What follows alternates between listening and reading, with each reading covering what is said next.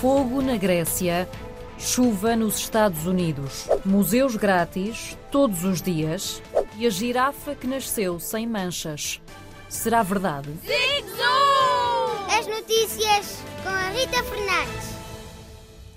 O planeta está a sofrer cada vez mais com as alterações do clima. Na Grécia, com o incêndio mais grave da União Europeia. Nos Estados Unidos, com o furacão mais forte em 100 anos. Planeta. Com o calor e o vento forte, o fogo na Grécia está há mais de 10 dias a arder sem parar.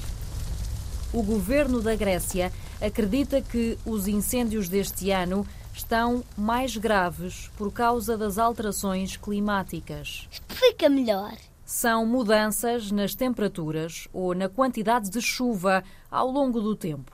Os cientistas dizem que a poluição das águas ou o uso dos automóveis são duas das atividades humanas que causam estas mudanças no clima.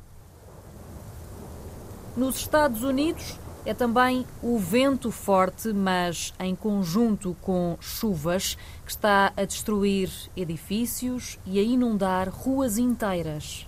É o furacão Idália, o mais forte dos últimos 100 anos, a passar pela Flórida, nos Estados Unidos. Lazer. Lazer. Lazer.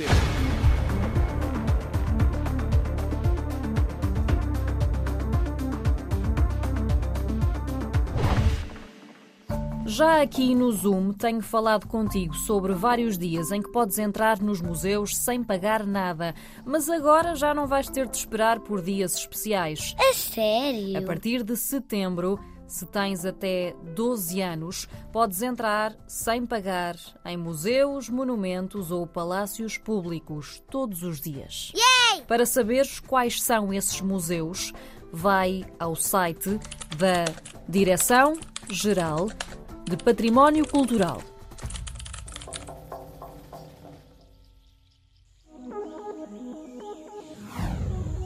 Será verdade? Uma girafa sem manchas. Sim, é verdade.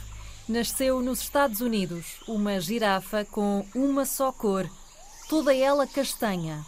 Para conhecer melhor esta girafa, pedimos ajuda ao Diogo Gomes, biólogo do Jardim Zoológico de Lisboa. Zoom in. poderá ser a única girafa com este padrão de manchas que se encontra viva neste momento no planeta. No entanto, e segundo o próprio Jardim Zoológico onde esta girafa nasceu, que nasceu na América, já existiu outro nascimento de uma girafa sem este padrão habitual de manchas que as girafas têm, e esse nascimento um, ocorreu em Tóquio, num jardim zoológico também, em 1972, ou seja, já há alguns anos atrás. Ok, portanto essa girafa uh, já sim. não estará viva, não é? E portanto, por isso é que diz que, Não, esta, exatamente. que esta que nasceu agora nos Estados Unidos pode, é a única viva. Exatamente.